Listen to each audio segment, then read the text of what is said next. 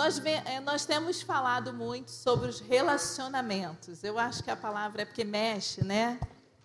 Sabe? Vai machucando. Porque a gente vai afiando a faca, né? Afiando os relacionamentos. Nós vamos continuar hoje falando sobre os relacionamentos.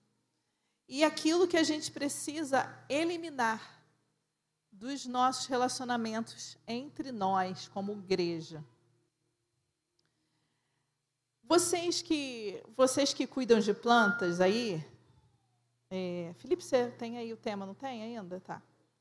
Vocês aí que cuidam de plantas, sabe que se você tem uma planta e se você percebe nessa planta alguma coisa esquisita, um pontinho preto, uma folha estranha, você precisa ir lá e arrancar. Você não pode deixar aquela folha ali, você não pode deixar, sei lá, um, eu não sei os nomes, né? Mas assim, as pragas, né? Mas cada coisa tem um nome, né? Nas plantas. Você tem que ir procurar um adubo certo, um fertilizante certo. É, Para quê? Para que aquela planta volte a viver. Se você deixar ela para lá, todo o jardim vai ser contaminado, as plantas ao redor, e todas irão morrer. Se de um dia para o outro você deixar, isso vai acontecer. Então, quem é que tem que fazer esse movimento? É você, que está ali cuidando e vendo. Assim, da mesma forma, somos nós nos relacionamentos em Cristo, com os nossos irmãos. Somos, somos nós que precisamos ir arrancar pela raiz aquilo que nos faz mal, aquilo que faz a gente olhar o outro e às vezes pensar alguma coisa, imaginar coisas. Somos nós que precisamos cuidar um dos outros. Nós, como corpo de Cristo. A palavra de Deus em 1 Coríntios 12, 12 diz assim: Porque assim como o corpo é um e tem muitos membros, e todos os membros, sendo muitos, são um só corpo. Assim é Cristo também. Não adianta eu querer vir aqui fazer o papel do Igor. Eu não vou conseguir. Eu sou igual chuchu. Bota dentro d'água, mistura todos os gostos. Se eu chegar aqui e cantar, eu vou fazer. Oh, oh, oh, vou pegar todos os tons, porque eu não sei cantar. Uma desafinação total. Graças a Deus que no céu tem filtro. Vai no filtro do Senhor e lá em cima a adoração é perfeita. Então, eu não posso querer ser o Igor. Entende? Eu não posso querer ser o Felipe. Eu sou a Flávia, o Felipe é o Felipe, o Igor é o Igor, cada um do seu jeito, com as suas características. É assim que é formado o corpo. É assim que é o corpo de Cristo. Esse texto se você continuar no versículo 14 ao 27, a gente vai falar sobre aquele te, aquela, aquelas passagens que diz, né, que sobre o olho, sobre o cabeça. E eu trouxe um texto, tá aí, Felipe, o texto, que um, um médico trouxe uma explicação sobre essa questão desse texto bíblico aí. Eu vou sair daqui para que vocês possam ler comigo. Ah, vou lendo aqui, né? Preciso disso. Ele diz assim: o corpo é uma unidade, embora constituída de muitas células. E embora as células sejam muitas, formam um só corpo. Se um globo ocular branco disser, um glóbulo, um glóbulo branco disser, como não sou uma célula nervosa, não sou do corpo, nem assim deixaria de ser parte do corpo. E se uma célula de um músculo disser a célula do nervo óptico, como não sou do nervo óptico, não sou do corpo, nem assim deixará de fazer parte do corpo. Se o corpo todo fosse uma célula do nervo óptico, onde estaria a capacidade de andar? Se o corpo todo fosse uma célula do aparelho auditivo, onde estaria o sentido da visão? Na verdade, Deus dispôs as células do corpo de maneira como quis. Se todas as células fossem iguais, onde estaria o corpo? Na verdade, há muitas células diferentes, porém, um só corpo. Então, como igreja, como corpo aqui, cada um faz parte e tem uma função. Lógico que existem algumas pessoas que vão ter as mesmas funções e juntas elas vão trabalhar para que aquilo avance, mas todos nós temos algo para acrescentar e fazer todo esse corpo movimentar. Senão, não teríamos, é, nós só teríamos músicos, ou só nós só teríamos classinha, e nós temos muitas coisas para estarmos fazendo juntos. Então, quem você é é importante no reino de Deus. O que acontece conosco é que muitas vezes nós estamos o tempo todo nos comparando, querendo ser igual ao outro, e não conseguimos dessa forma enxergar quem nós realmente somos. Se eu ficar o tempo todo olhando quem o outro é, eu nunca vou descobrir quem eu sou. Se eu o tempo todo olhar para a igreja, a igreja X, a igreja Y, o que eles estão fazendo lá, né? Algumas igrejas estão soltando foguete quando o pessoal aceita Jesus, outras igrejas estão pisando em, em, em fogo, outras igrejas estão fazendo não sei o quê, vigília três horas da manhã, e nós não estamos fazendo nada. Se nós ficarmos olhando para isso, nós nunca iremos descobrir o que, que Deus quer que a gente faça como corpo. E nós estaremos sempre assim, nós não fazemos nada. A gente não tem culto durante a semana, a gente não tem isso, a gente não tem aquilo, a gente não tem aquilo, outro, mas a gente não consegue enxergar tudo aquilo que a gente já tem e tenha conquistado. É tão interessante ter essa visão clara do que Deus tem para nós, porque tudo se torna mais leve. E não é pesado, é leve. E aí eu queria sugerir que todos vocês que estão aqui conosco já há algum tempo, provavelmente vocês gostariam de sugerir várias coisas. Provavelmente, se a gente fizesse uma caixinha de sugestões, teria mil ideias. Mas eu gostaria que vocês estivessem perguntando ao Senhor o que, que o Senhor quer para a gente como corpo desse lugar, a igreja da montanha. O que, que é para que nós venhamos a fazer dia a dia? Eu tenho uma, uma pessoa que eu conheço, que é de uma outra igreja, e ela teve uma visão sobre nós aqui. E é muito interessante porque ela não sabe nada. E a primeira coisa que ela viu era que essa igreja era muito é, é, longa, assim, né, extensa, e que na frente, perto do púlpito, existiam várias coisas de criança como se fosse assim, as crianças pudessem sentar e brincar. Eu falei, ela não conhece nada, as crianças fazem tudo isso durante o louvor. E ela não sabe nada. E ela falou, eu via isso. As crianças sempre na frente, brincando, se divertindo, mas sempre ouvindo o louvor. Então, Deus está confirmando aquilo que Deus quer para a gente. Se você sente que a gente precisa fazer algo diferente, vocês têm liberdade para vir conversar. Não significa que a gente vai fazer, mas significa que a gente vai ouvir, que a gente pode orar juntos, que nós podemos sim, talvez, fazer algumas modificações. Isso é ser corpo, isso é estar em unidade. Isso é o que faz os nossos relacionamentos estarem mais e mais juntos. É viver sem máscara, como eu falei há umas semanas atrás. É se você acha e se você percebe entre nós que algumas pessoas não têm vindo, não é chegar para o outro e falar assim, Tiago, você viu, fulano não tem vindo, não sei o quê. Será que está acontecendo uma coisa? Será que ele não está vindo porque fulano, o outro não está vindo? Será que está acontecendo? Ao invés disso, chega para o irmão e fala, irmão, estou sentindo falta de você. Até pensei que você pudesse não estar tá vindo por isso, por isso, por isso. Está acontecendo alguma coisa?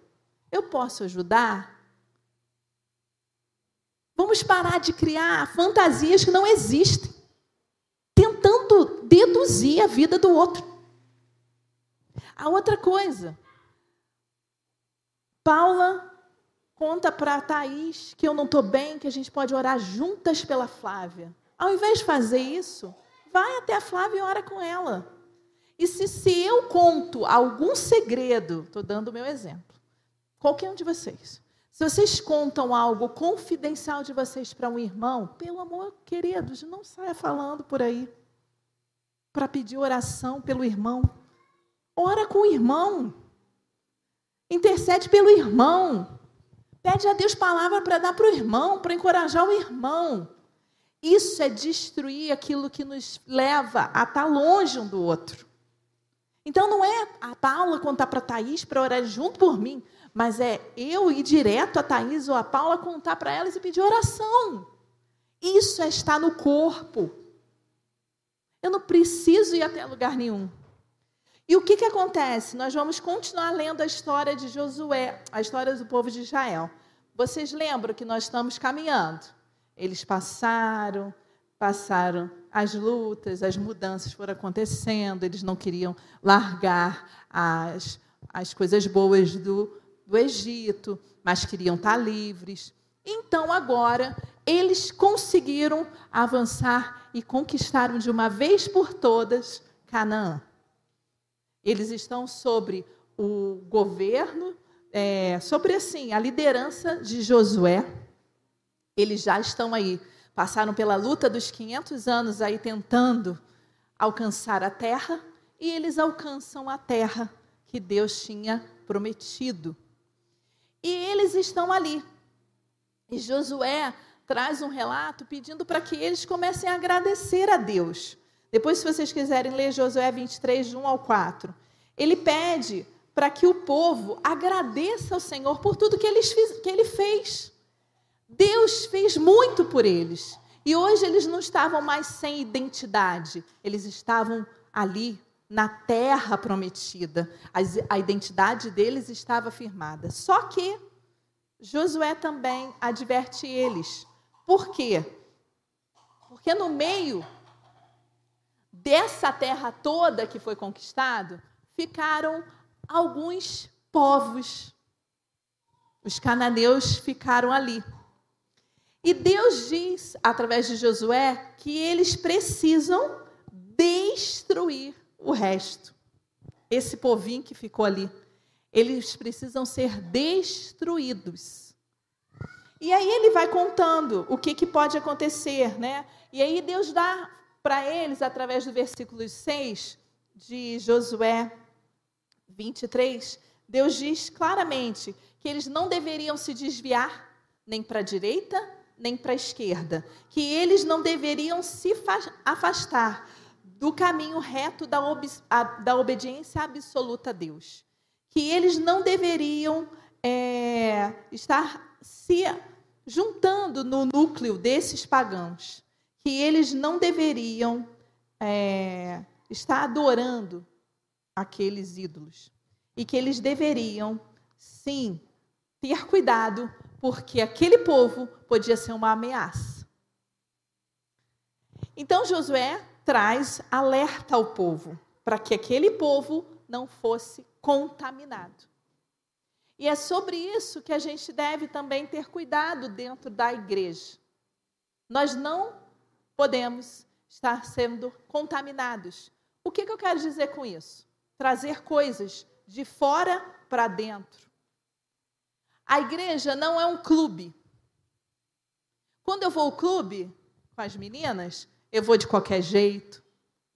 Eu não estou tão arrumada. Né? Eu não estou preocupada. Eu converso livremente. Ali tem músicas, ali tem outras coisas. Mas quando nós estamos na casa de Deus, nós precisamos entender que esse lugar é santo. Não é a estrutura física, mas o que tem aqui é santo, é precioso. A presença do Senhor é santa e ela precisa ser reverenciada. Ela precisa ser vista como digna. Então nós não podemos chegar aqui de qualquer jeito. Eu não posso chegar aqui trazendo coisas. E Josué está dizendo ao povo o que Deus falou para ele dizer, que era para eles cuidarem.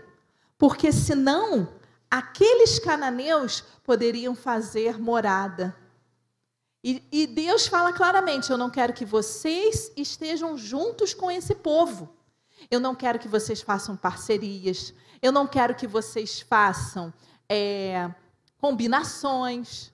Eu não quero que vocês casem entre si. Vocês são separados.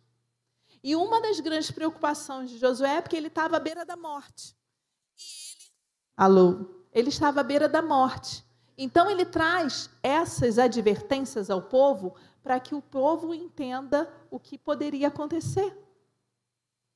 E ele diz claramente: continue obedecendo absolutamente o que Deus falou para vocês. E não se permitam essa contaminação. E nós muitas vezes precisamos estar atentos a isso. Porque nós comparamos. Não é? Nós às vezes murmuramos.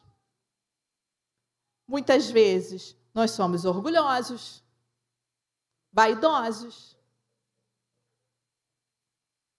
E a gente traz, tu, traz tudo isso para dentro da casa de Deus. E aí, quando alguém talvez traga uma palavra, faça alguma algum elogio e tudo, isso não pode inchar, né? Trazer assim, vou subir igual foguete. É para o Senhor, queridos. Não somos nós. E isso não pode contaminar o nosso coração. O mundo deseja fama. Nós não precisamos da fama. A gente brinca, né, que a Nicole está aí com, com um canal do YouTube e ela tem uma pessoa que ela tem lá como se fosse a referência. É a tal da Luluca. E aí ela cismou que a gente tem que ir na, no, em São Paulo para ir conhecer a Luluca. Eu falei, minha filha, como assim a gente vai na cidade da menina e vai conhecer ela? A cidade é grande, não é assim. Eu comentei que a gente comentou que de repente a gente poderia ir, aí ela falou assim: vocês acham a Luluca lá, tira uma foto dela e me mostra. Eu falei assim, querida, as coisas não funcionam dessa forma. E aí ela ela está fazendo um canal e ela cismou que ela quer ser famosa. E esses dias ela disse assim: Mamãe, é, eu queria ser muito a melhor ginasta de todos os tempos. Falei, querida, você ora, mas eu não sei se é isso que Deus tem para você. Eu não posso dizer para ela, você vai ser. Eu tenho que dizer para ela que eu não sei se é isso que Deus tem para ela. E aí ela fica fazendo mil e uma é, encenações, quer que a gente filme o tempo todo. E nós temos ensinado a elas que nem tudo é possível. E que a gente pode orar e pedir a Deus, mas eu não sei se é isso que ele tem para ela. Que os planos que ele tem para nós são muito melhores do que o que ela quer. Né? E a gente vai ensinando isso. E as outras coisas é a, questão da, de deixar as, as concessões, permitir as coisas. E aí a gente, eu lembro da Liz, e nós não demos ainda um celular para ela. Ela tem 10 anos. E ela questiona muito. Minhas amigas da escola têm, minhas três primas mais velhas do que eu têm, e eu não tenho. Eu falei: enquanto você estiver sobre nós e nós não acharmos que é necessário, você não vai ter. Você não tem necessidade de ter um celular. Você quer montar grupos do WhatsApp com os amigos? Pode montar no meu, do seu pai, você quer assistir vídeo? Pode assistir no meu, no do seu pai, mas você não vai ter. E isso é algo que a gente acredita que para ela não é um tempo. E nós não vamos dar. Então nós não abrimos mão. E nós, como igreja, também não podemos abrir mão. Ah, mas lá pode, aqui não pode? Não, não pode. Aqui não é igual lá. Nós não estamos no mundo, nós estamos como corpo de Cristo. E como corpo de Cristo, nós não podemos fazer concessões. Amém, queridos? Estão entendendo? Nós não podemos fazer concessão com a fofoca, com a comparação, com disse-me disse. Nós não podemos deixar que isso enche o nosso coração. Nós precisamos acreditar que tudo está nas mãos do Senhor, inclusive a nossa vida. Então, se você amou o culto, a presença do Senhor te encheu, você foi muito tocado pela, pelo ministro que fez o louvor, que esteve à frente, vai até ele, elogia, agradece pela vida dele, sabe? Fortaleça a vida dele. As professoras estão aqui ajudando, são voluntárias, e elas estão aqui. Elas ficaram quatro semanas ajudando as crianças a montarem aquelas maquetes que vocês viram semana passada. Às vezes uma entrava na classinha, não sabia por qual era a ordem, a outra vinha ajudava. Então, queridos, fortaleça a vida delas, vai até elas, elogia, abençoa. É isso que a gente precisa fazer como corpo. E não ficar, ah, não fui eu, então eu não quero saber. Vamos parar de ficar olhando só para o nosso umbigo, só porque é, para o que é nosso. Vamos começar a olhar para todos, porque todos fazem parte. O que, que aconteceu com o povo?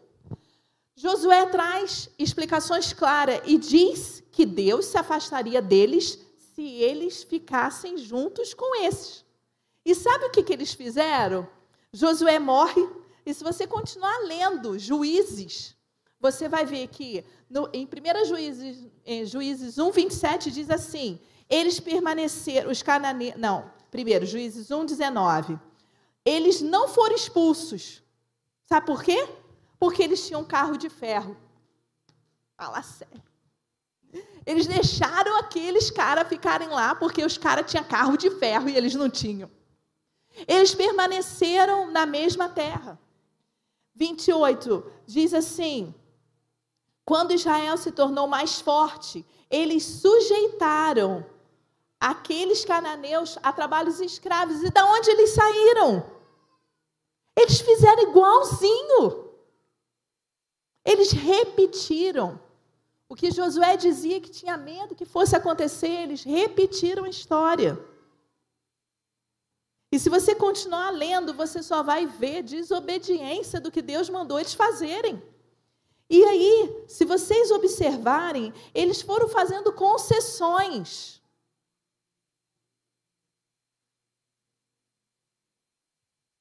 E o povo pereceu. Nós não podemos fazer concessões. Por exemplo, nós sabemos que a Páscoa está aí. Nós estamos ensinando as crianças sobre o real motivo da Páscoa. Elas vão brincar de caça aos ovos que a gente faz? Vai. Mas, é, mas a, o principal papel é o coelho da Páscoa? Que nem ovo coloca? Não, né? Então eu não vou trazer um coelho da Páscoa gigante para ficar aqui. No Natal não vou trazer um Papai Noel. Não é isso. E muitas vezes as igrejas fazem concessões. O povo de Cristo vai fazendo concessão. E nós não podemos. Queridos, se você é convidado, nós falamos, fizemos um debate desse no nosso grupo de liderança esses dias, apareceu uma, uma situação e nós fizemos um, uma conversa. Se muitas vezes nós somos convidados para algumas festas, e isso não agrada a Deus, não vá. Ah, mas eu posso evangelizar? Pode. Pode ser que Deus mande você ir, sim. Mas se Deus falar no seu coração que é para você não ir, não tenha medo de não ir e deixar de ser olhado, bem visto pelo outro. Nós não estamos aqui para agradar. É por isso que eu pergunto: vocês estão dispostos a largar tudo por amor a Cristo? Você está disposto a abrir mão de tudo que você sabe e que você deseja por amor a Cristo? Entende? Muitas vezes nós não estamos. Ah, eu não, não, não vou me é, dispor a isso não. Ah, eu quero ir naquele, naquele lugar. Mas às vezes não é para você ir. Às vezes é para você ficar. Às vezes é para você só orar. Ah, eu posso ouvir uma música, não tem problema nenhum. Não tem problema hoje, é, amanhã também não tem, depois não tem, depois não tem, aí nunca tem. E você começa a se contaminar com aquelas músicas. Ah, uma forma de evangelizar, eu estou indo junto com a minha amiga ali na festa, porque aí eu posso falar de Jesus para ela. É muito mais fácil você se sujar. Como que você vai botar uma blusa branca e vai mexer na terra e vai querer que ela continue branca? Ela não vai ficar. Ela vai ficar suja. Às vezes ela vai ficar só meio assim, é, amarelada, mas muitas vezes ela vai ficar imunda. Não tem como, queridos. E o nosso papel como corpo de Cristo é fazer a diferença. Amém? Não é nos contaminarmos, não é fazer concessões, mas é fazer diferente. Você pode fazer diferente, não precisando nenhuma festa, mas às vezes mandando um bilhete para aqueles pais. Às vezes será através do seu filho mandar um, um presente e ter um significado. Às vezes é dando um abraço e trazendo palavras de amor. É assim que a gente faz diferença. Não é nos, nos sujando junto. A palavra de Deus diz assim, ó.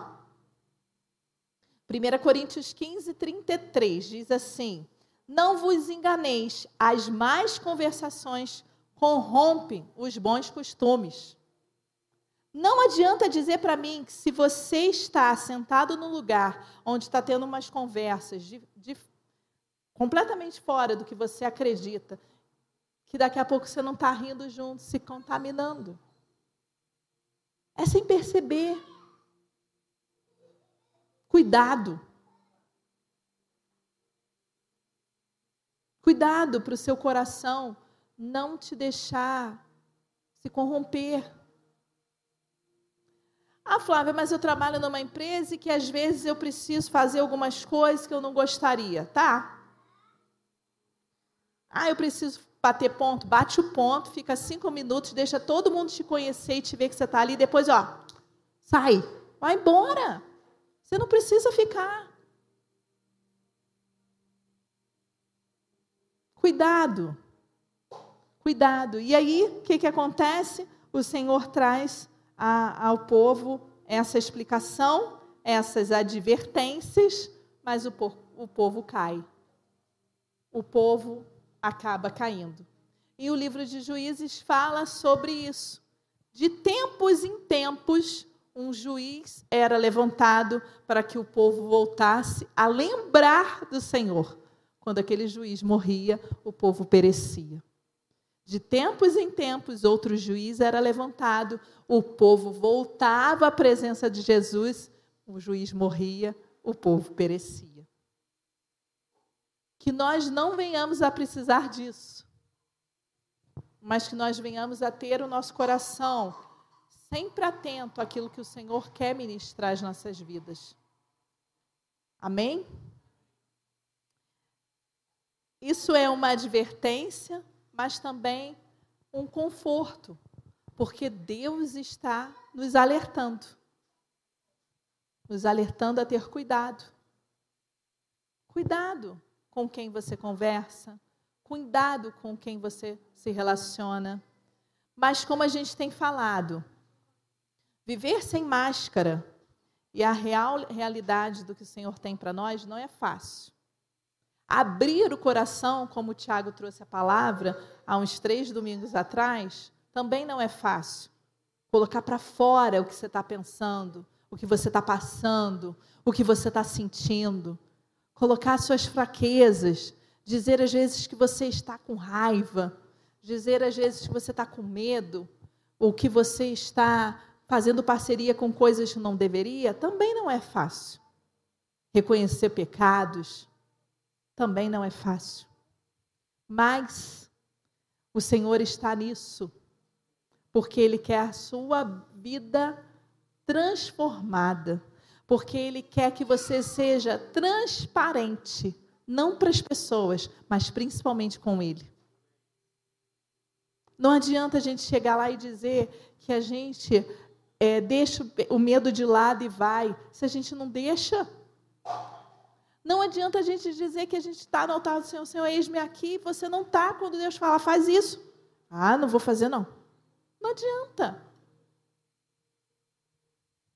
Então, nós precisamos nos mover como corpo, sabendo que cada um tem uma parte aqui dentro.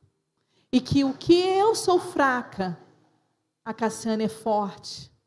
No que eu sou forte, às vezes ela pode ser fraca, mas quando eu tenho ela, eu me agarro a ela e juntas nós vamos. Às vezes, vocês podem olhar em volta e falar assim: nossa, sinto que aquela família precisa de ajuda. E talvez você possa ser o galho dela hoje. Porque nós somos uma forte árvore. E talvez o seu galho hoje esteja mais forte para segurá-la. E você pode orar com eles e dizer: Estou aqui se vocês precisarem. Estou aqui, quero orar com vocês. É dar suporte uns aos outros, queridos. Amém?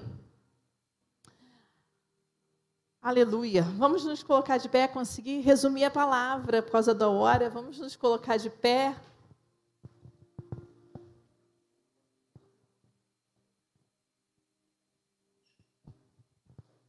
Vamos orar. Feche os seus olhos.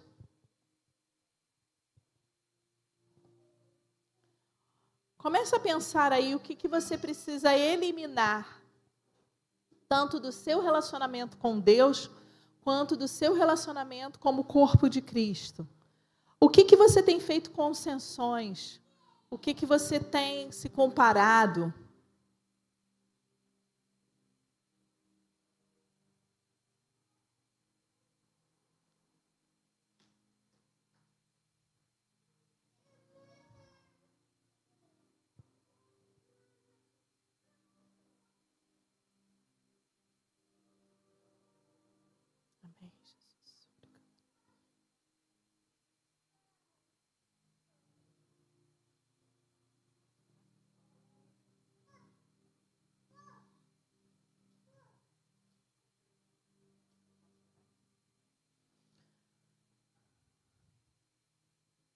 Senhor, muito obrigado por tudo que compartilhamos aqui essa noite.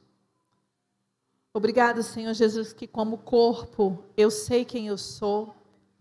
E eu quero que cada um saiba quem é. Qual é o papel que desempenha dentro do corpo. Deus, que possamos entender que nada se move a nosso próprio redor, mas tudo se move porque somos movidos juntos como corpo para avançar no teu reino. Por isso, Senhor, faça-nos enxergar isso, Senhor.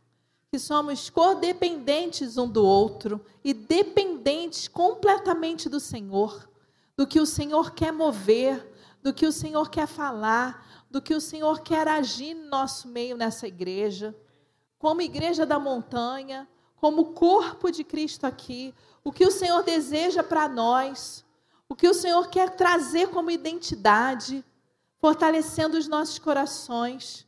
Tira do nosso coração todo orgulho, toda vaidade, tudo aquilo que destrói a nossa mente, toda comparação, todo espírito de confusão, de murmuração, de queixa, e acende em nós, Senhor, oh Deus, o amor apaixonado por Ti, amor pela Tua palavra, pela tua presença, pelo teu derramar, um amor por vida, Senhor, por vidas sendo restauradas, libertas, curadas, tendo uma nova identidade, que nós possamos ser galhos para aqueles que estão debilitados, fracos, fragilizados, Senhor. Todos nós somos, mas alguns são um pouco melhores. E nós podemos ajudar esses que estão menos, para também se tornarem fortes, corajosos, para que eles também possam declarar a tua verdade, a tua palavra. Senhor, faça-nos unidade, Senhor. Faça-nos faça unidos. Faça-nos entender qual é o nosso papel no corpo de Cristo. Em nome de Jesus. Que essa noite possamos sair daqui meditando, Deus, em tudo isso que o Senhor trouxe e que nós possamos destruir tudo aquilo que gera adversidade, queixa, murmuração, tudo aquilo que nos afasta como corpo, mas que possamos estar unidos no teu amor e aprendemos e crescendo juntos, um com os outros, em nome de Jesus. Amém. Antes de sair daqui, eu queria que você abraçasse alguém, falasse alguma coisa para essa pessoa. Declara uma palavra de encorajamento a ela. Nós precisamos disso. Nós precisamos nos aquecer. Pode acender a luz. Podemos estar junto um com o outro. Se vocês quiserem fazer isso como casal, como indivíduo, que vocês possam, tá bom? Abraçar um ao outro. Deus abençoe a semana, que vocês possam apreciar aquilo que o Senhor está fazendo e, e perceber quando vocês estiverem longe. Amém?